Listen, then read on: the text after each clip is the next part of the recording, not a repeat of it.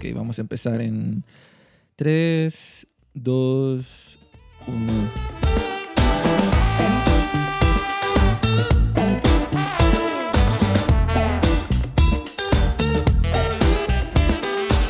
Hola amigos, bienvenidos una vez más aquí a una vaina creativa, este podcast donde hablamos sobre marca personal, podcasting, creatividad y mucho más. Y como saben, estamos en una nueva temporada y traemos más creadores de contenido, más personas interesantes aquí a una vaina creativa.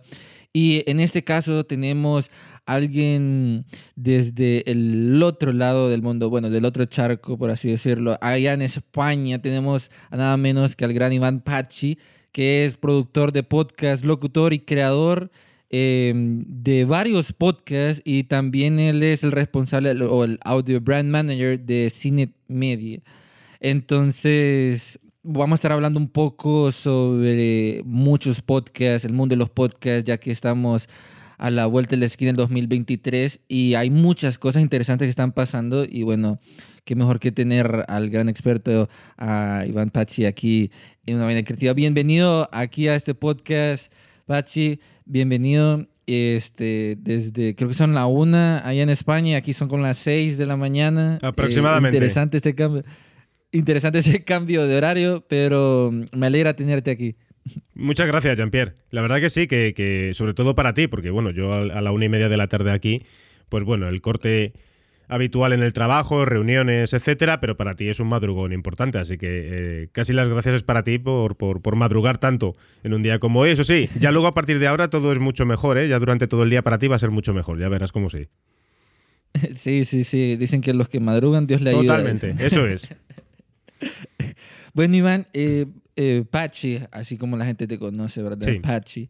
Em, hablábamos extra cámara de que en una sesión de red de periodistas em, hablaba mucho sobre muy interesante y de hecho para la gente que no conoce y sabe o tal vez sabe muy interesante es esta revista que dicen cosas interesantes. Yo, le, yo la escuchaba, bueno, la miraba cuando era muy chiquito para buscar cosas de fantasmas, cosas enigmáticas o cosas de ese tipo de la Segunda Guerra Mundial. Me acuerdo que mi abuelo me la daba mucho y en esa conferencia, bueno, en esa reunión eh, ahí hablaba sobre esa nueva estrategia que había hecho muy interesante en, si en parte reciclar el contenido a podcast y ahora tienen una gran, un gran catálogo de contenido.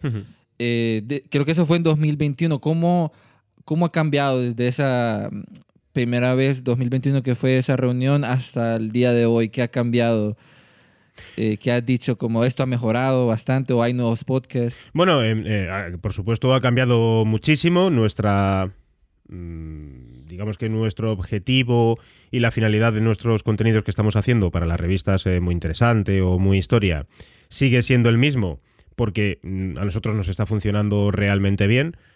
Los contenidos son de los mejores que hay en español. Es una revista que tiene más de o casi eh, en torno a unos 42 años de historia. Precisamente ahora en noviembre se cumple el ejemplar número 500. Hacemos el ejemplar, la revista número 500, son 42 años de historia de divulgación científica, de ciencia, de astronomía, de psicología, de salud, de filosofía.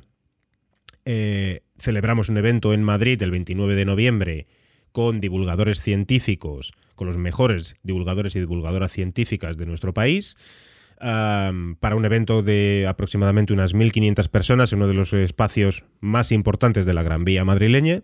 Y eh, con respecto a nuestros contenidos sigue siendo muy similar. A la gente le gusta muchísimo consumir todo este tipo de contenidos escritos y eh, por grandes expertos y expertas, tanto de ciencia como de, como de historia. Por lo tanto, nosotros continuamos en esta línea. Son tres podcasts los que gestiono hay alguno más, pero los que son más periódicos son estos tres podcasts, que es uno es Grandes Reportajes de Muy Interesante, que es número uno en, ciencia en España, top tres en México, top tres en Argentina, Colombia, Venezuela, etcétera, en todos los países latinoamericanos. Eh, grandes reportajes de muy historia y un podcast diario que es eh, con las noticias diarias relacionadas con el mundo de igual, ¿no? De la ciencia, la salud y la astronomía, etcétera, para digamos que mm, reducir o hacer que las personas, digamos que desconecten un poco de lo que viene siendo la información de guerra y economía que están copando prácticamente todos los noticiarios de, digamos que casi todos los países, ¿no? Entonces, por aportar algo relacionado con la ciencia, las curiosidades, que, y al final esto lo ves en, los datos y las escuchas, ¿no? Que a muchísima gente esto le interesa, sobre todo por desconectar de, de esta información diaria y tan viral. Sí, y creo que eso me parece muy, muy interesante. Bueno, hasta ahí está la palabra, esta vez con Vincachi, ¿verdad? Muy, muy interesante todo lo que están haciendo. Pero vamos a profundizar un poco más en el mundo del podcast. Pero sí me gustaría que la gente conociera esa parte más personal eh, de, de Pachi, porque mm, si bien es cierto, un creador de contenido se forma, ¿verdad? Em, ¿Cómo iniciaste eh, a ser locutor en el mundo del podcast? Porque miro que del 2009, si no me equivoco, sí ya empezabas con, este, con esa tendencia del podcast, que mucha, mucha gente en ese tiempo em, no le ponía mucha atención, pero tal vez en España es diferente que en Latinoamérica. Pero, ¿cómo fueron esos inicios a este mundo tan increíble del audio? Pues eh, realmente el, el inicio fue, por supuesto que yo no tenía absolutamente ni idea de lo que era un podcast, absolutamente ni idea, no lo había escuchado eh, nunca y eh, yo lo que quería era hacer eh, radio, ¿no? Estamos hablando del año 2008, 2009. con, con, amigos y compañeros del instituto, pero ya no estábamos en el instituto. En un momento dado nos ofrecieron ir a una emisora de radio local aquí en Madrid, donde poder hacer un programa de radio de viajes. A nosotros nos gustaba muchísimo viajar y viajábamos muchísimo en una época que los vuelos por aquí por Europa costaban en torno a 5, 10 euros, 15 euros con una compañía de, bajo coste de aviación. Entonces decidíamos eh, pues, que nos íbamos un fin de semana de viaje y luego lo contábamos en el programa de, radio. Con la curiosidad de que esta radio ya no emitía por onda, sino que emitía a través de Internet. Tenían una página web donde se podía escuchar directamente pues, la radio de manera digital. Y además de todo esto, yo subía los, eh, estos programas de radio a Podomatic, una empresa mítica dentro del podcasting, pero que absolutamente y con total franqueza yo no sabía que, que, aquello era un podcast, por supuestísimo, porque era el año 2009 y era muy difícil el, todo esto. Y si en algún momento lo vi o lo leí, no lo recuerdo. Después hubo un pequeño parón de varios años en el cual yo estuve eh, bueno, pues trabajando en diferentes sectores, estudiando, etcétera. Y entonces estudiando marketing fue cuando descubrí más en, profundidad que era, que era un podcast y cuál, de dónde procedían los podcasts y cuál era el camino que estaban siguiendo. Y entonces, como a mí era algo que siempre me ha gustado muchísimo, la comunicación eh, hablada mediante audio, decidí, decidí apostar por ello, decidí formarme mucho más en locución, en negocio, en marketing, también en redacción de contenidos y entonces eh, formarme mientras a la par yo iba creando y, produciendo podcast de una manera pues que, como yo podía y como iba aprendiendo, claro. Y en esa, en esa evolución, porque es eh, me parece muy, muy interesante lo que, lo que mencionas, porque es como en, en, 2000, en 2009 no es como que había mucha información eh, del podcast o se utilizaba mucho, habían esas plataformas o de donde uno puede escuchar el podcast ahora como es en Spotify, Amazon y que hay más em, librerías de audio donde se pueden accesar a, bastantes, em, a bastantes puntos para escuchar un podcast. Eh, en tu caso, ¿cuál fue ese primer podcast y dónde fue que te llamó la atención y que ya estabas como consciente que eso era un podcast y que dijiste, voy a seguirlo, eh, esto, me interesa o voy a agarrar ciertas cosas de estos creadores? ¿Cuál fue ese primer podcast que te llamó la atención y dijo, eh, esto es lo que yo quiero crear? Mm, pues yo te diría que principalmente Joan Boluda, creo que, que principalmente Joan Boluda el podcast que tenía de marketing online, porque ya te digo que yo estaba estudiando en esa época, eh, estaba terminando ya de estudiar eh, marketing, si no recuerdo mal. Entonces eh, empecé a escucharle a él, me parecía una cosa muy sencilla de poder distribuir una serie de contenidos a través del podcast y entonces eh, fue cuando más me metí a, escuchar, no sé, escuchaba absolutamente de todo, no sabría decirte, pero escuchaba de todo, escuchaba de cine, lo que más había era cine, eh, series y tertulias. Em, por aquellos años el podcasting era eh, muy, muy, muy independiente, lo llamaban... hay mucha gente que lo sigue llamando amateur, a mí me gusta llamarlo independiente. Y eh, bueno, pues eran personas completamente anónimas debatiendo sobre temas relacionados, pues como te digo, con el cine, con las series, eh, con filosofía de vida, con ocurrencias, con anécdotas y escuchaba, no sabría decirte, pero todo el día, estaba todo el día escuchando podcasts de diferentes temáticas para aprender qué es lo que estaban haciendo en España otras personas y, para saber por dónde, qué era lo que yo quería hacer y lo que yo no quería hacer. Eso lo, era para mí importante, lo que quería y lo que no quería. Y, un poco en esa, en esa línea. Yo sabía que quería contar historias y cómo quería contar esas historias y lo único era para mí aprender y saber ya no solamente a contarlas, sino también cómo luego trabajar en la parte de distribución, cómo podría ganar dinero con ello, cómo podría dedicarme a ello, etcétera. No es un trabajo solamente de bueno, pues escucho esto y luego lo replico, escucho esto y luego lo copio. No, en mi caso iba mucho más allá y desde el primer momento eh, cualquier persona que me preguntaba lo decía. Digo, bueno, yo, yo quiero que esto, eh, mi apuesta es trabajar de esto. No sé si lo conseguiré, pero mi apuesta es trabajar de esto. Y que ahora también lo estás consiguiendo después de tanto tiempo, desde que comenzaste 2009, ahora eh, miro que haces asesorías, coaching, es una parte monetizable dentro del mundo del podcast. Y eso es donde viene mi siguiente pregunta. Eh, ¿Cuánto tiempo te costó como monetizar ese conocimiento o lo que sabías del mundo del podcast pues, a lo que estás ahora que, bueno, ahora produces podcast, tienes, eh, creo que más de siete. Eh, y muchos más. hablamos de que yo en cartera de clientes tendré como unos 20, 20 y pico clientes aproximadamente, 20, 20 y pico producciones de podcast más, otra, más otros contenidos, etcétera si por monetizar hablamos ganar dinero de verdad, es decir, para mí hay una diferencia muy importante entre ganar dinero y monetizar, porque monetizar con un céntimo ya estás monetizando aunque no te da para absolutamente nada. Yo monetizar empecé con el primer podcast eh, ya al uso, es decir, ya sabiendo lo que queríamos y lo monetizaba a base de venta de merchandising, camisetas, eh, imanes, tazas, lo que fuera. También lo monetizaba con eventos en directo en, Madrid, que hicimos como dos o tres eventos en directo en Madrid, y también lo monetizaba a través de artículos patrocinados en el blog que tenía el podcast y muy, de una manera muy eh, testimonial con publicidad integrada en, en estos artículos, de una manera muy testimonial. Así lo monetizaba. Cuando hablo de monetizar, ya te digo que aproximadamente al año yo creo que no llegaría ni a 600 mm, euros aproximadamente con todo el coste que esto conllevaba. Pero, mm, como te digo, se monetizaba, no se ganaba dinero para vivir, además había que repartirlo entre varias personas que éramos los que estábamos o las que estábamos detrás de, del proyecto, pero mm, se monetizaba.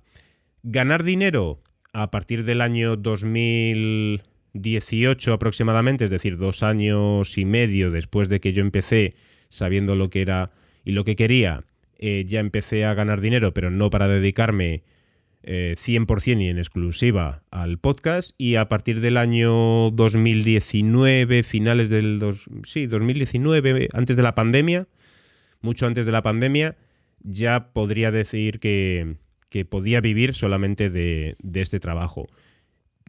Y a día de hoy, por supuesto, eh, o sea, mi, trabajo es este. Es crear, es locutar, es producir, es asesorar, es formar, bueno, todo lo que tiene que ver con la creación de contenidos en formato audio.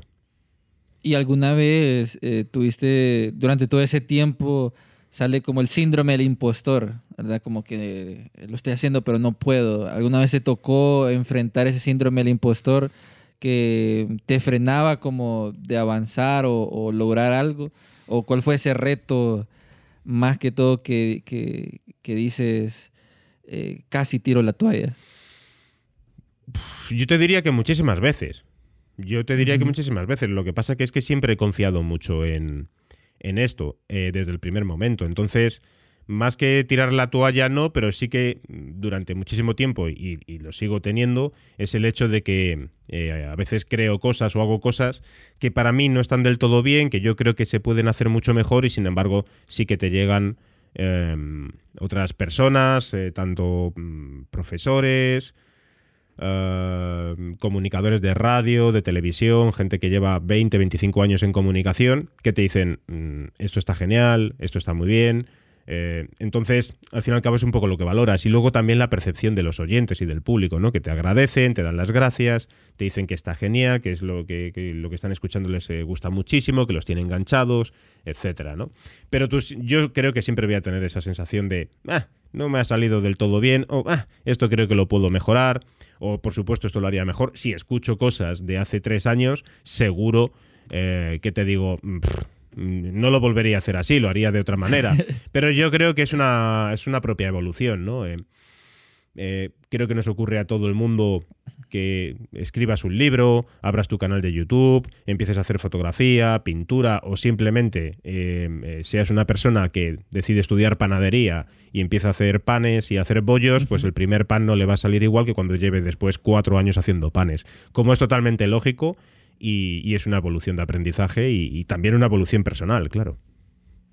Sí, y también pienso que también es una frustración para muchos creadores de contenido porque eh, ahora con el internet, las redes sociales y que miran de que de la nada una cuenta se viraliza y, ya es famosa, eh, quieren, no miran el proceso, ¿verdad? O como el camino que se debe tener para alcanzar esa viralidad o, tener un éxito mayor y esa inmediatez eh, también como que frustra a muchos, a muchos creadores de contenido y por eso pasa el podfade en, en, el caso del podcast. Eh, me acuerdo en 2020 inició la pandemia y todo el mundo quería hacer podcast, todo el mundo quería hacer podcast. Hey, tengo un podcast, hablemos, hablemos de cualquier cosa, hagamos un podcast. pero precisamente ahí está la diferencia en lo que tú has dicho ahora mismo. Eh, hagamos un podcast y hablemos de cualquier cosa. Ahí es donde está el error, precisamente. Es decir, lo que no puedes hacer, no aparecieron creadores de podcast, aparecieron copiadores de podcast. Es decir, gente que copiaba a otros podcasts y de esto sigue habiendo muchísimo. Y entonces eso sí que es un error. Tú tienes que ser tú y originalmente tú y hacer lo que a ti más te apetezca. ¿Que se parece a otra cosa? Perfecto, pero lo que no puedes hacer es eh, copia de copia de copia de copia. Eh, comprendo que, todos nos pasa y a, muchísima gente eh, ocurre de que, mm, bueno, pues el, auge, la fama, la popularidad en redes sociales, la presencia que se pueda tener, etcétera, pues hay mucha gente que va pendiente de la cantidad más que de la calidad. Pero realmente es todo lo contrario, es la calidad lo que perdura en el tiempo y la cantidad es efímera. A mí, personalmente, mm, tener un TikTok en el cual me dice que he tenido eh, 100.000 eh, visitas, no tengo ni idea de esas 100.000 visitas, porque en el momento que pasan por delante de tu TikTok ya cuenta como una visita. Sin embargo, sí, sé perfectamente que en mi podcast, si tiene 1.000 reproducciones y los datos que me da es que el 95% del podcast lo han escuchado, estamos hablando que de un podcast de 30 minutos lo han escuchado 28 minutos. Entonces, me han consumido el contenido completo en un TikTok Mm, ya puedes estar haciendo lo que tú quieras, el consumo es rápido, es masivo y lo veo cada día. A la gente le importa más la cantidad que la calidad. Y esto, para los que ya llevamos mucho tiempo en redes sociales, sabemos que mm, es pan para hoy y hambre para mañana. Sí, y, algo mencionaste algo interesante, eso del, de que eh, escuchaban casi todo el episodio, ¿verdad? Si eran 28 minutos y el, el, podcast, el episodio era 30. Eso es una estadística y bueno, también es un estudio de la retención y el poder del audio que tiene en, en, los podcasts, que el 80% o, o más de las personas que escuchan un episodio se quedan hasta el final y eso es algo atractivo en el mundo del audio y que por eso muchas marcas están apostando al, crear audio. Y ahí es donde entramos en esa parte del, branded podcast, que es un tema muy interesante dentro de todo este ecosistema del mundo del podcast. Y, bueno, tú lo has manejado muy bien con diferentes marcas, has trabajado. Eh, ¿cómo, ¿cómo haces para aterrizar que una marca venga y, diga, quiero imitar a un, a un, podcast o cómo hago un branded podcast, por dónde tengo que ir? Eh, porque sé que mm, eh, habías mencionado también a Red Periodista que cada, cada podcast tiene su personalidad, aunque esté debajo de la misma sombría de la marca. En este caso, muy interesante, que tiene documentales, dailies, entre otras cosas. Sí, sí, sí, pero bueno, como es lógico, eh, yo he hecho podcast para Iberdrola, para CaixaBank, para Amazon, y todos son completamente distintos los unos a los otros, dentro de, lo que son las propias empresas porque cada empresa es distinta. Es más, dentro de cada empresa los departamentos a veces también son distintos. A veces no, en la mayoría de los casos también son distintos. Entonces, el departamento de comunicación, que mm, al 200% saben perfectamente lo que quieren y eh, quieren dar a conocer o quieren trasladar su filosofía a través de contenidos, sean del modo que sea, anuncios en televisión, en prensa, blogs, podcasts, YouTube, da igual, todas tienen una idea de cómo quieren comunicar eh, su marca. Bueno, pues esto lo tienes que digamos que mm, trasladar también al podcast. No vale de que si tú tienes una campaña que estás haciendo habitualmente en todos los medios para eh, hacer difusión de tu empresa, pues decidas hacer en el podcast una cosa que no tiene ningún tipo de identidad con tu marca, porque no tendría ningún sentido, estarías haciendo una cosa eh, contraproducente para ti tampoco quiere decir que vayas a copiar, ¿no? Y, vuelvo a lo mismo. Las marcas, en lo que se han, se han fijado o han ido un poco a la parte más fácil y sencilla del podcast, que es decir, bueno, pues vamos a hacer unas entrevistas a expertos, bueno, pues vamos a hacer unas, unas conversaciones y, me vale perfectamente para lo anterior. Es un pensamiento, pues, amateur, que era lo que ocurría eh, con lo que te he dicho antes, que tú has dicho, bueno, la gente al final hablaban entre ellos y decían, bueno, pues vamos a hablar de cualquier cosa. Es un poco lo que les ha pasado a, a las marcas, no a todas, porque hay algunas que lo hacen estupendamente bien, con una idea, y al final eso se ve después en los resultados. Pero desde luego, si eres una empresa, pues no puedes decir, bueno, pues vamos a hablar aquí de lo que sea. No, no, esto tiene que estar muy bien pensado, tiene que estar muy bien medido y tiene que tener una identidad sonora con la cual los oyentes identifiquen ese contenido con nuestra marca. Sobre todo la parte de identificar. O sea, es muy, es, es muy importante la palabra identificar en este caso porque no vamos a conseguir mediante un branded podcast hacer ningún tipo de venta, de ningún tipo el podcast no va a ayudarnos a vender más. Nos puede ayudar a vender mejor, pero no nos va a ayudar a vender más. Ya eres una multinacional, eres una empresa grande, o incluso si eres una empresa muy pequeña, donde tú eres el autónomo y tienes eh, muy pocas, no tienes a nadie a tu cargo, eh, eres un asesor, un psicólogo, un abogado, una abogada, una fisioterapeuta, realmente el podcast no te va a ayudar a vender más te va a ayudar a convencer, a vender de una manera mejor. Vas a convencer, vas a, eh, el oyente y las oyentes van a empatizar contigo. Ese es el objetivo, ese es el branded podcast, hacer un reconocimiento de marca. No decir, oye, pues cómprame esto, oye, pues tengo los tomates de en oferta, eh, tengo las judías en, oferta para este mes. Eh, no ese es el objetivo, porque no sabes quién te está escuchando. A una a un abogado en España no le sirve de nada en su podcast decir, oye, contrata mis servicios aquí, estar todo el rato con esa turra, si le estás escuchando tú que estás en Honduras. Porque las leyes no son iguales, no tiene ningún sentido. Sin embargo, sí que va a generar muchísima más empatía si este abogado o esta abogada te explica a ti cómo puede ser eh, que soluciones un problema con un vecino o soluciones un problema con tu comunidad de vecinos o cómo puedes enfrentarte ante un problema eh, laboral, pero no entrar en contrátame porque no tiene, porque, porque no, porque tú estás en Honduras y, nosotros estamos en España. Con un fisioterapeuta pasaría exactamente lo mismo. No te vas a venir aquí a dar un masaje para arreglarte la espalda, ni yo me voy a ir a Honduras a darme un masaje en los pies. Pero sin embargo, sí que buscamos contenidos y sí que podemos generar empatía mediante eso, que al final lo que te hace es llegar al público que sí que está interesado en ti y está más cercano a ti para este tipo de servicios.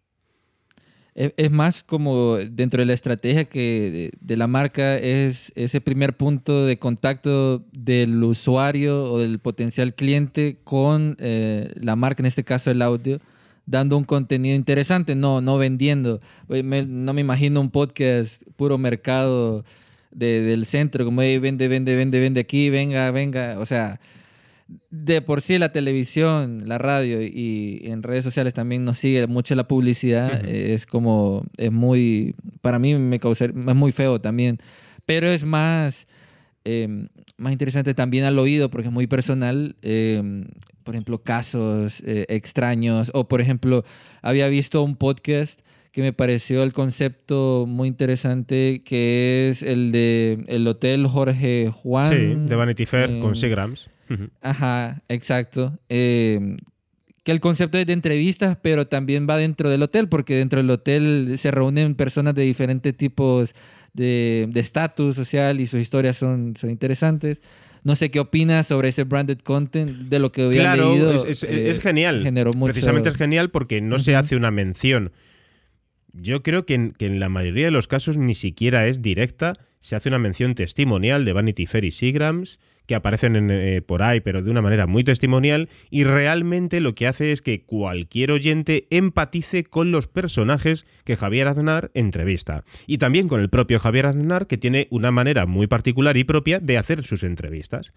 Después, esa gente lo que hace es decir, en eh, recordatorio de marca, en reuniones entre compañeros, entre muchísimas personas del sector cuando nos juntamos aquí en España, eh, bueno, nosotros mismos, yo que siempre me ha gustado mucho eh, tomar eh, gin tonic, pues yo me pido un Seagrams.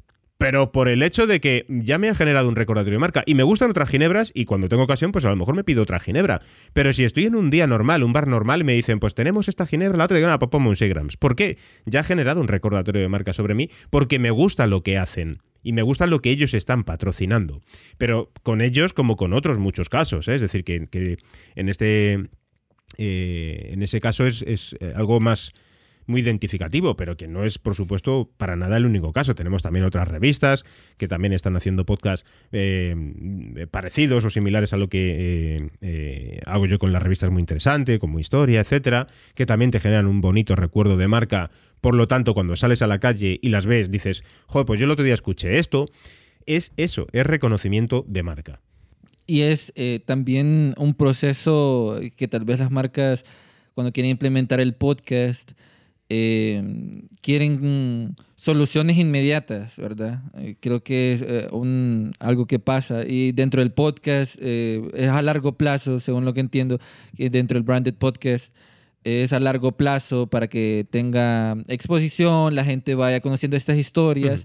Y un dato importante, bueno, es la parte emocional. Creo que el contar historias, no solo de entrevistas, eh, dado el caso como un documental o contar algo específico de un lugar que tenga relación con tu marca, eh, ayuda bastante eh, también a que empaticen, como tú mencionabas, con, tu empresa o con lo que estés vendiendo. Eh, la vez pasada estaba viendo cómo, bueno, el banco BBVA eh, tiene una buena estrategia de, de, branded podcast, de diferentes contenidos, y es un banco, o sea, uno pensaría, ah, solo me van a estar diciendo que vaya a abrir cuentas o algo por el estilo, pero habla de muchas cosas. ¿Cómo, dentro de tu perspectiva, cómo una marca puede hacer lo mismo que BBVA sin, sin tocar temas que como que no estén dentro de su nicho, no caer en ese error, como querer abarcar todo? Y, hablar como de las cosas que, estén alrededor suyo y que pueda atraer gente también. Eh, es que uno de los mejores casos, y para mí desde luego el caso con mayor éxito, son las decisiones que ha tomado eh, BBVA y en este caso la persona responsable de los contenidos de podcast, eh, Fernando Morales. Mm, es que es la mejor decisión y es la mejor estrategia. Es una decisión que se tomó hace ya, si no recuerdo mal, cinco años. Cinco años. Creo que sí. Eh, eh, por lo tanto, es una gran, gran, gran decisión, sin ninguna duda. Sí, sí cuatro años al menos. es una gran decisión. ¿Por qué? Porque estás generando un reconocimiento de marca. Tú eres un banco, como tú dices.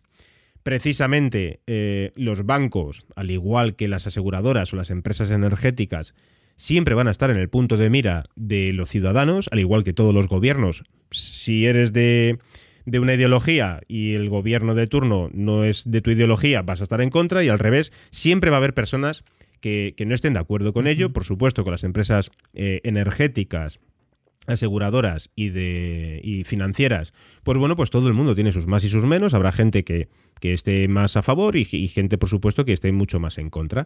Pero desde luego estas empresas siguen ahí, generan muchísimo trabajo, generan muchísimo dinero y el podcast en el cual van a tener, pues no sabría decirte, mil, dos mil o tres mil reproducciones, por supuesto, no les va a hacer cambiar su eh, manera de hacer negocio y de crear eh, eh, unas mejoras de sus condiciones a nivel financieras o de, sus trabajadores, etcétera, etcétera. ¿no? Entonces, ¿qué tienen que hacer o qué es lo que hacen? en este caso, generan contenido paralelo, patrocinan eventos, patrocinan obras de teatro, ponen dinero para producir películas de cine, para equipos o disciplinas deportivas patrocinan muchísimas cosas, las empresas son muy necesarias. Pero independientemente de que patrocinen, sponsoricen todo este tipo de eventos, también han aprendido y, creen una muy buena manera oportuna de trasladar contenido que más allá de un logotipo en un estadio de fútbol o en un estadio de baloncesto.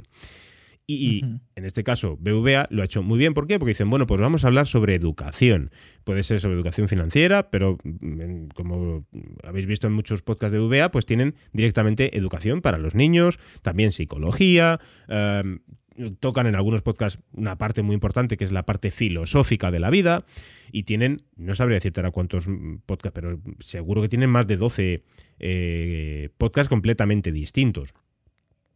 Por lo tanto, es una estrategia ideal que todas las empresas, o la mayoría de las empresas, deberían de intentar, em, en este caso, sí copiar la idea. No copiar el contenido, pero sí copiar la idea, porque desde luego todas las empresas tienen muchísimo, muchísimo que contar.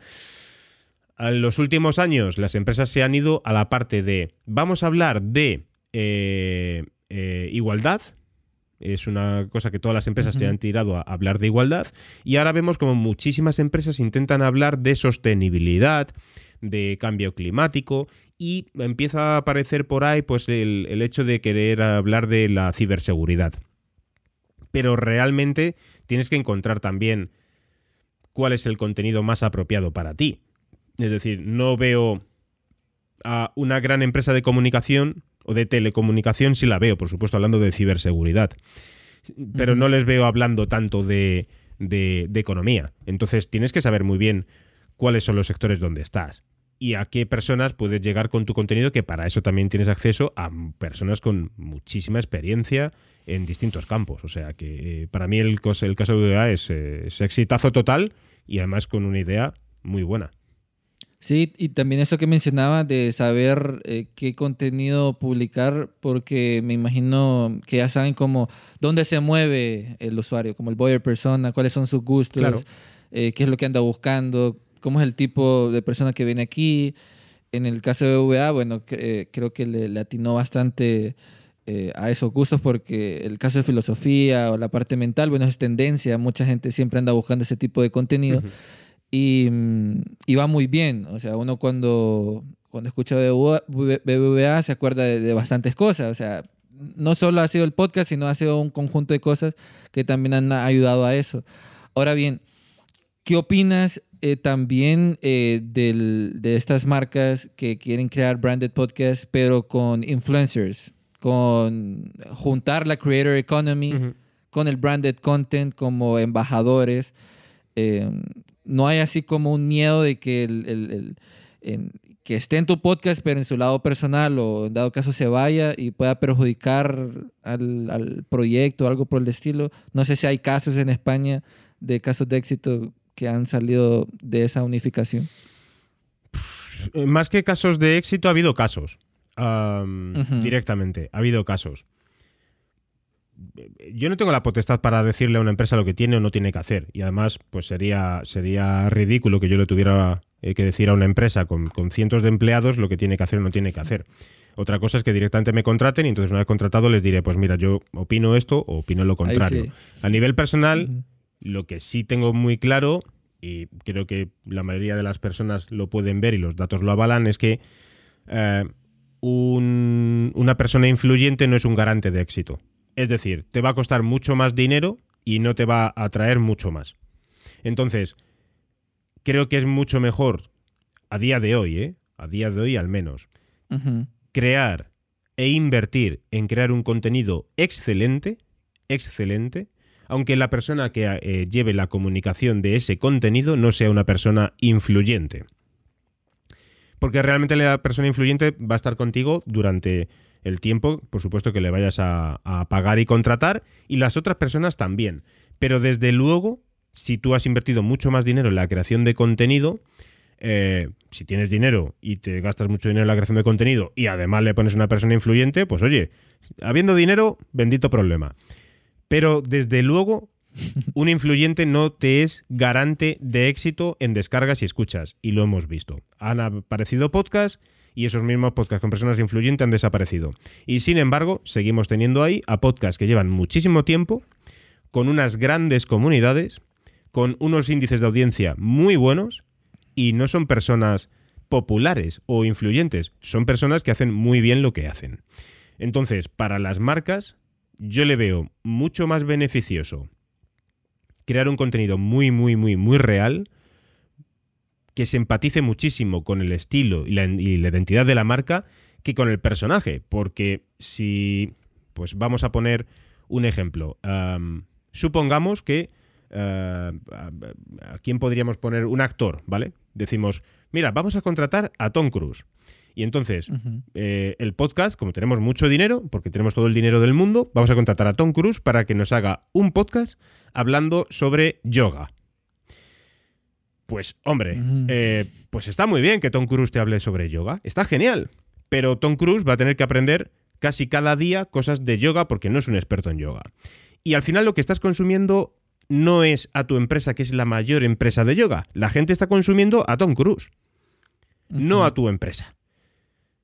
O sea, la gente va por Tom Cruise. Si mañana tú dices, pasan 10 episodios y dices, ah, pues mira, es que Tom Cruise nos sale muy caro. Entonces vamos a quitar a, Tom Cruise y vamos a poner a Jean-Pierre. Porque Jean-Pierre es un tío que es brutal en yoga, lleva 25 años haciendo yoga y es un experto en yoga. Bueno, pues posiblemente más del 80% de la gente no escuche el podcast.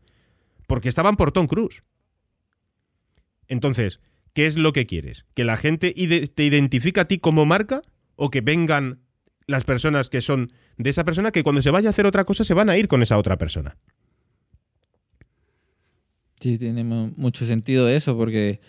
Eh, y, de hecho también te hacía la pregunta porque em, en mi podcast, en mi otro podcast, Archivos Enigma, eh, donde hablamos enigmas de la humanidad y un montón de cosas, em, yo había hecho un experimento. Eh, una parte había invitado gente muy influyente y algunos de ellos sí tenían grandes picos, ¿verdad? Por su comunidad.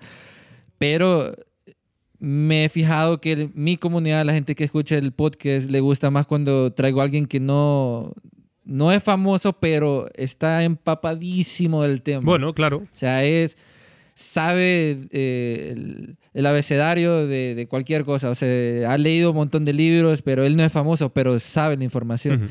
Entonces ahí es donde, donde veo que la gente también anda buscando un contenido de calidad, como lo mencionábamos eh, anteriormente, que no importa la persona que, que, que estén escuchando, pero ellos quieren otro tipo de contenido diferente que no pueden encontrar en línea.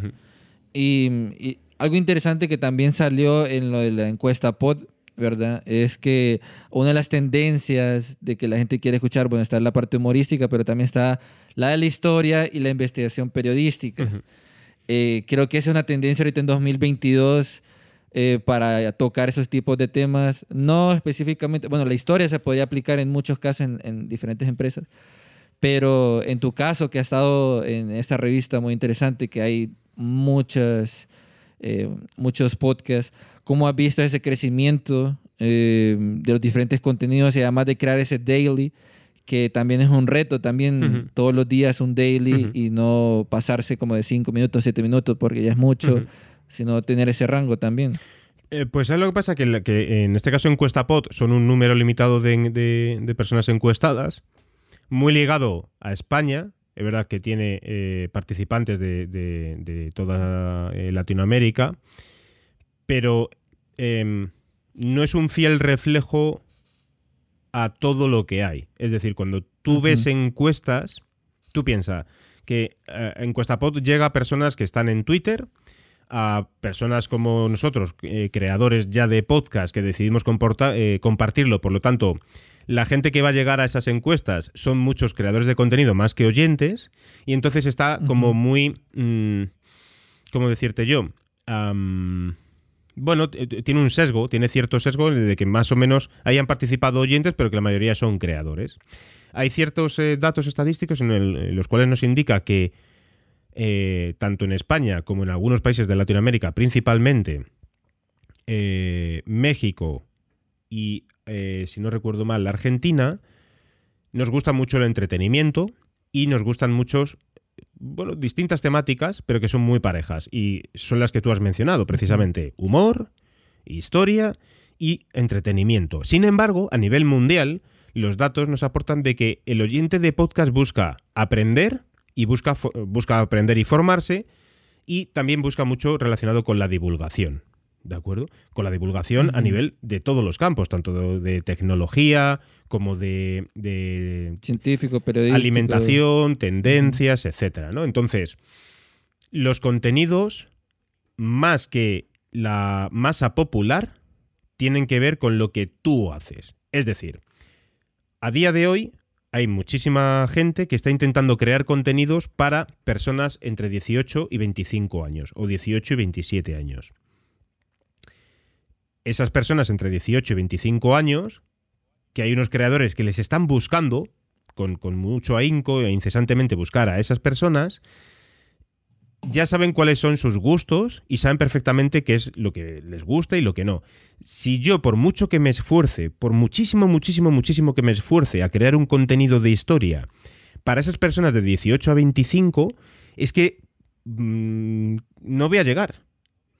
No voy a llegar tanto como a los que sí ya les gusta la historia que tienen más de 45. Porque no, porque no es que no les guste la historia, es que no están en el momento de escuchar historia. Que es que no sé si nos damos cuenta. Yo, con 18 años, no me hablaras de historia. Habla, es un gusto adquirido también. Claro, es decir, yo voy evolucionando como persona, voy siendo más maduro voy siendo una persona más reposada, como es completamente lógico, porque a todos nos va pasando, y entonces te van gustando otro tipo de cosas. A mí con 36 años hoy no me gusta lo mismo que, yo tenía con 18. Entonces, es querer que una persona de 18, no que una, sino que todas, que es ya una locura, que todas las personas de 18... les guste que les hablemos de historia de los griegos, o de los romanos, o de los incas, o de los mayas. Les interesa hasta el punto de, quiénes fueron los incas, quiénes fueron los mayas, quiénes fueron los romanos, quiénes fueron los vikingos, cuatro apuntes y me voy de fiesta. Y me voy a pasármelo bien de humor. Y quiero saber sobre esto, pero que es una cosa lógica. Para mí, busco siempre esos targets de edad que están asociados al contenido. Que llega una persona de 19 años apasionada de la historia, que se sume. Perfecto, yo lo voy a hacer de la manera más entretenida posible. Pero por supuesto, muy centrado y muy enfocado en un público que ya sabe precisamente lo que le gusta y lo que quiere. Cuando tocas, por ejemplo, eh, la economía, pues hombre, a todos nos influye la economía. A ti, a mí, a tu vecino del cuarto, absolutamente a todos, pero no a todos nos interesa del mismo modo. Nos interesa cuando recibimos el dinero a final de mes en nuestra cuenta bancaria y después lo gastamos. Pero la mayoría de las personas, aunque les influye, les, les pones a hablar técnicamente de la inflación, de la subida de precios, del IPC, de los fondos de inversión, y la gente dice, mira, mm, yo me voy porque me estás volviendo loco. A mí... Que, un tema pesado. Eh. Claro, entonces tienes que ir a gente que sí que le interese eso, pero como con eso, con absolutamente todo. La evolución de los contenidos eh, podemos tener y hacer miles de encuestas y de estadísticas, pero no son, al fin y al cabo, un fiel reflejo 100%. En Italia y en países de, de, Centro Europa se consume de una manera brutal y abismal eh, los audiolibros, por ejemplo. Se, se consume muchísimo audiolibro también en, en, Centro Europa, países nórdicos. Y, y mucha formación. O sea, les encanta poder formarse porque el entretenimiento lo valoran de otro modo, tienen otros canales para poder entretenerse que son más visuales y el podcast lo utilizan para, como ya sabemos, uno de los valores del podcast que es poder hacer otras cosas mientras escuchas, pues ellos hacen otras cosas mientras aprenden. Y pueden aprender de cualquier cosa, idiomas, como eh, cosas más técnicas relacionadas con su trabajo o cosas que quieren aprender para el futuro. Tiene mucho. Y, luego cosas muy reposadas relacionadas con la filosofía, la psicología, eh, la ciencia, la salud. Se escucha muchísimo eso. Entonces, no sé yo cómo iremos en los próximos años, pero yo creo que según sea más maduro el oyente de podcast, es muy posible que, cojan estas tendencias, ¿no? De gente que valora más esa calidad del contenido en el cual pueden aprender que por una cosa que pasan para formarse, para divertirse, perdona.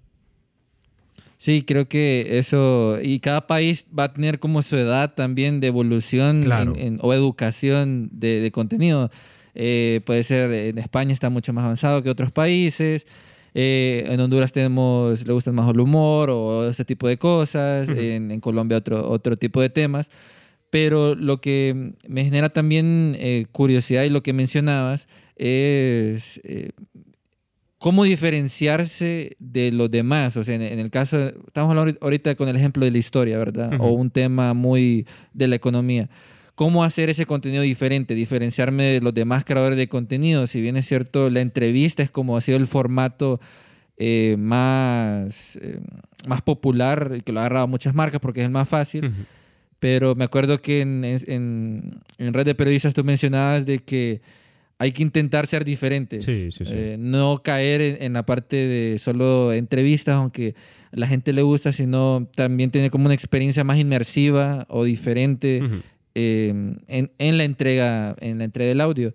No sé em, qué, qué experiencias has tenido eh, trabajando en esas dos, cómo ha reaccionado la gente y también el tiempo de producción, porque yo sé que una parte narrativa es mucho más difícil en el tiempo, conseguir recursos que en una, que en una entrevista en, todos los podcasts que tienes también. Sí, se puede, eh, creo que, el, valor está primero en combinar, ¿no? Es decir, puedes combinar muchísimas maneras de hacer el, podcast. Por supuesto, eh, puedes seguir haciendo entrevistas, lo que quizás ya genera demasiado aburrimiento son estas entrevistas de uno a uno, hablando sobre eh, economía precisamente, y la gente desconecta. O sea, es que mm, tienes que darles, aportarles otro tipo de cosas. Ah, puedes hacerlo desde información, puedes hacerlo desde la parte de divulgación, puedes hacerlo incluso también desde la parte de entretenimiento que estés hablando de economía, puedes hacerlo muy temático, con lo cual segmentas mucho al público al cual estás llegando, vas a tener mucha menos audiencia, pero va a estar muy, eh, mucho más segmentado. Eh, eh, economía para bares. Pues habla directamente de economía para bares, ¿no? De, darle soluciones a personas que gestionan bares o restaurantes. Em, eh, para autónomos, ¿no? Únicamente para autónomos. Em, si hablas, por ejemplo, de psicología, céntrate muchísimo, ¿no? En un aspecto. Decir, voy a hacer entrevistas, sí, perfecto, pero solamente quiero hacer entrevistas a personas relacionadas con la psicología infantil, a personas que tienen que ver con eh, trastornos psicológicos. o, a través de la superación del deporte o mm, eh, eh, céntrate, o sea, céntrate. Más que dispersarte a mil cosas, tienes que centrarte. Y luego ya podrás tocar otros campos, pero lo primero es que te centres, que alcances a un público, que ese público vea que lo que estás hablando siempre tiene el mismo sentido. Más que, bueno, pues voy a hacer aquí entrevistas, aquí como churros, voy haciendo, haciendo, haciendo. a ver a quién agarro, a ver este que tiene más seguidores, a ver esta que tiene más seguidores ahí se, enseguida se ve y, no cuela. Es decir, si la gente no es tonta o no somos tontos para nada, ¿sabes? Es decir, bueno, no, es que a esta persona la han, la han traído aquí porque tiene un millón de seguidores. Pero fíjate que esta persona que tiene aquí 20.000 es una persona mucho más experta. Pero como tiene menos seguidores, pues no la han llamado. Bueno, va un poco en esa línea. Y por supuesto, cuando ya tienes que hacer algo mucho más creativo, claro, el tiempo de producción es mayor, los costes son mayores, pero el, objetivo final es que tenga mucha, mucha mayor calidad. Que, repito, pueden ser entrevistas, pero a lo mejor ya no son entrevistas tú en tu casa y yo en la mía, sino como las que hace, por ejemplo, eh, mi compañero Alex Fidalgo, que se va a otra ciudad, se va a la casa de esa persona, entra en su casa, se sienta en su sillón y se ponen a hablar entonces empatizas de una manera mejor o te vas a una cafetería y estás con esa persona. ¿Eso qué conlleva? Bueno, pues tiene unos costes de desplazamiento, tiene unos costes de material, tiene eh, unos costes también de, tiempo, porque tú estás en tu casa, yo estoy en la mía, nos conectamos, le damos a grabar y después cerramos y nos vamos, pero ahora desplázate hasta ese lugar, habla con esa persona un tiempo antes, prepara la entrevista, es muchísimo tiempo de trabajo y ya no es una entrevista del mismo modo que hacerla por aquí. Sí, y, yo he escuchado bastantes eh, podcasts donde, por ejemplo, las raras, que son referentes dentro del mundo, eh, van a esos lugares. Hay una producción eh, más a profundidad y la inmersión, por eso el contenido es, genial. Igual tenemos a Radio Ambulante, que es más narrativo, hay ciertas entrevistas, pero hay un narrador. Eh, creo que esa parte lo hace muy diferente a cuando, mm, por ejemplo, viene un podcast amateur que quiere hablar sobre eh, con alguna persona. Creo que la parte de la estrategia también, em, de cómo se va a manejar en redes sociales, qué tipo de contenido, formatos, eh, va a ser muy, muy importante a la hora de distribuirlos. Ahora bien, eh, Pachi, ya estamos en la parte final de este, de este podcast. La verdad es que yo estaría como tres horas hablando contigo porque tienes bastante contenido. A ver si la gente quiere que hagamos una segunda parte para seguir hablando.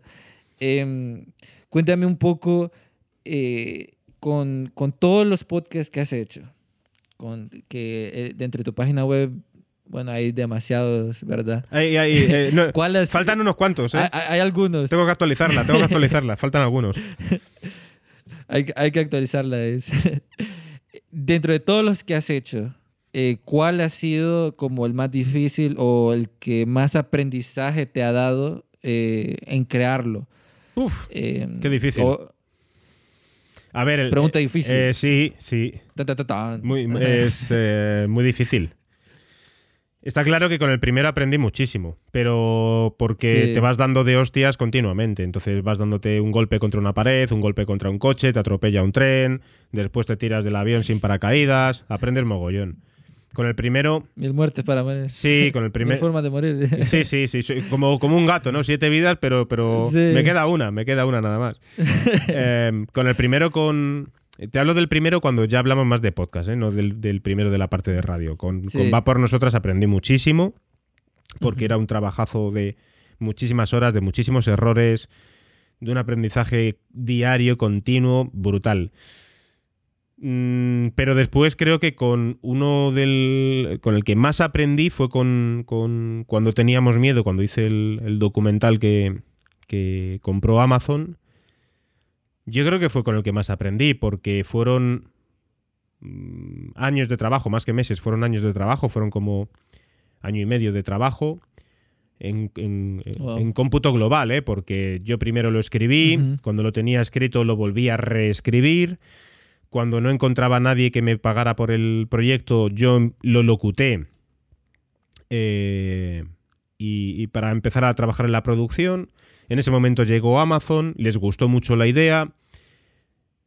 Me dijeron, lo queremos, perfecto, pues eh, mm, eh, lo queremos, pero hay que darle, hay que darle más forma, hay que darle tal. O sea, la idea está muy bien, pero hay que darle más forma. Por lo tanto, vuelve a reescribir eh, contratar personas para que me ayudasen a mí a mejorar muchísimo más el contenido, eh, conseguir testimonios, la producción sonora, la ambientación, cómo plasmar todas las ideas creativas que yo tenía en la cabeza, trasladárselas a mi compañero, a, Miguel Ángel Galguera, para que me ayudase en la parte de, producción y ambientación sonora, porque él es productor musical, por lo tanto, yo eh, todas las ideas que yo tenía, él las podía plasmar mil veces mejor que yo y yo prefería contar con un equipo eh, eh, que fueran expertos en sus campos y en este caso pues Miguel era el eh, experto en ello, por lo tanto, y fue con el que más aprendí porque mm, yo aparte de que era escritor, es decir, escribí el, el, documental, lo dirigía yo y lo locutaba yo, pero después aprendes a muchísimas más cosas, tanto de tu trabajo como del resto de trabajos. Creo que, que y también con la parte de negocio, de, de contratación, de contratos, etcétera, ¿no? Mm, yo te diría que es con el que más aprendí y de los que más orgulloso me siento. Eh, creo que te lo he dicho antes también, ¿no? Que a día de hoy eh, lo haría de otro modo, casi seguro que lo haría de otro modo, pero claro, yo este documental eh, lo terminé a finales de 2018, en 2019 me lo compró Amazon y no se publicó hasta después de la pandemia en 2021. ¿Me entiendes? Es decir, ha sido un proceso muy claro, ha sido un proceso muy largo. Entonces, eh, ya te digo que seguramente yo lo haría hoy de otro modo y sonaría incluso de otro modo, pero estoy muy orgulloso del momento en el que fue, del contenido que es y de cómo, y de cómo se hizo y cómo, bueno, y, cómo se ha distribuido, claro. Wow, sí, fue bastante tiempo. Creo que eh, de esos proyectos que uno le pone bastante empeño y mira que va creciendo con el tiempo, uno es como, pucha, ahí va mi hijito, mi hijo va creciendo eh, ya me están escuchando y uno se siente orgulloso también eh, porque es el tiempo invertido de uno. Y además, eh, creo que a ambos nos gusta cuando la gente nos dice en Twitter, hey, me gustó tu podcast, el episodio, qué genial. Estoy escuchando tu podcast. Como creadores de contenido, también eso nos alegra bastante para seguir creando ese tipo de, de contenido o, o seguir Em, porque a veces hace falta que la comunidad como que te dé esas, esas palmadas y te digan de lo que hiciste estaba bien o no. Em, eso ayuda bastante. Ahora bien, eh, Pachi, tenemos las dos últimas preguntas. La última es una pregunta creativa, eh, como siempre, aquí una vaina creativa. Eh, pero antes de entrar a eso, me gustaría eh, que nos dijeras como cinco, ¿cuáles serían tus consejos? Unos cinco consejos, seis, o los que tú quieras, ¿verdad? Eh, para aquel creador o mm, que, está empezando en el mundo del podcast y, y quiere monetizar, ya vivir del podcast. Eh, ¿Qué cosas, ¿qué cosas le, le aconsejarías? Principalmente creo que el, consejo número uno es que se quite la idea de, de, monetizar, creo que es el consejo número uno. Eh, ganar dinero sin presión es más fácil que ganar dinero con presión. Eso, eso sin ninguna duda, sin ninguna duda. Cuando tu único objetivo es el dinero, las cosas no se hacen del mismo modo. Eh, creo que la pasión es terriblemente importante y, comprendo que haya mucha gente que diga, sí, sí, pero aparte de mi pasión quiero ganar dinero. Perfecto, cojonudo, pues entonces hazlo por pasión. Hazlo por pasión. O sea, olvídate de esa parte de dinero, ¿no? Eh, porque al final todo llega. Ahora, si vas con prisas, pues yo creo que lo mejor es que busques eh, eh, un trabajo donde digas, pues voy a hacer una casa, voy a meterme a camarero, voy a trabajar en este supermercado, voy a hacer un trabajo en el cual hoy trabajo y mañana me están pagando. Y entonces ya tienes tu dinero. ¿Que no te gusta ese trabajo y te gusta este por pasión? Hazlo por pasión, que ya llegará el dinero. Y a partir de ahí, sobre todo, es escuchar mucho podcast y sobre todo escuchar mucho podcast que no sean de los mainstream y de las personas influyentes. Es decir, si tú quieres hacer cosas distintas, lo que tienes que hacer es escuchar a personas que hacen podcasts distintos. Podcasts creativos, podcasts, personas que también lo hacen por pasión y no por dinero, eh, aquellos contenidos que marcan una diferencia en relación a lo que están haciendo las personas influyentes, por lo tanto tienes que salirte de los rankings, de las famosas listas y te tienes que salir de, de, podcasts que están hechos con eh, a través de medios de comunicación que le ponen muchísimo dinero porque tienen muchísimos empleados para poder hacer eso, porque no estás compitiendo en igualdad de condiciones. En el mundo hay muchísima gente que quiere ser futbolista. Y por supuesto no todos son, acaban siendo ni Messi ni Cristiano Ronaldo. La gran mayoría acaban jugando en el equipo de su barrio y cuando tienen 30 años eh, deciden dejarlo y no han hecho nunca nada más que hacer deporte. Pues quizás eh, esa parte es la más importante. Han hecho deporte. Piensa que tú estás aquí y puedes hacer una cosa que es muy importante, que es crear contenido y contar historias. Y con mucho trabajo puedes llegar a hacer algo. Pero si tu objetivo es desbancar al mayor o a la mayor comunicadora de tu país que trabaja en un medio de comunicación que lleva 20 años o 25 años, puede que alguien lo consigue.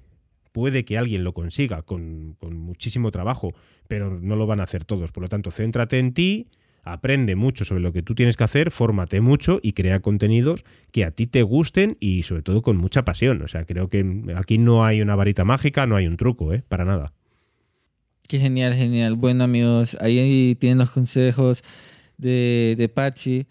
Em, y siento yo que para agregarlo también es creer en, uno mismo, eh, en lo que uno está haciendo. Ahí va conectado con lo de la pasión también, porque entra, entra lo que te mencionaba y me pasa porque me ha pasado como la parte del síndrome del impostor y toda esa parte, como eh, mucha gente no me está escuchando o algo por el estilo, debería seguir aquí o me, debería ir por otro lado, pero creo que la parte de ser persistente en lo que a uno le gusta eh, con el tiempo se van a ver los resultados.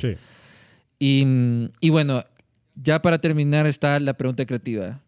La pregunta creativa, eh, para la gente que sigue escuchando el podcast, eh, aquí ustedes saben de que al final el invitado tiene una pregunta creativa que es un acertijo.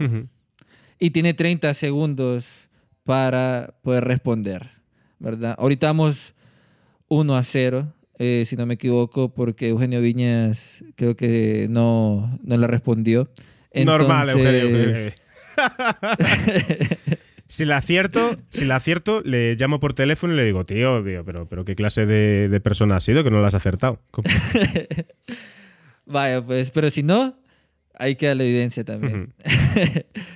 Vaya, pues, eh, el acertijo. ¿Estás listo? Sí, sí, dale. Ok. Eh, el acertijo es, estoy en todo y estoy en nada. ¿Qué soy? Empieza a contar. Estoy, todo, eh, estoy en todo y estoy en nada. ¿Qué soy? Internet. Ajá. No. Google.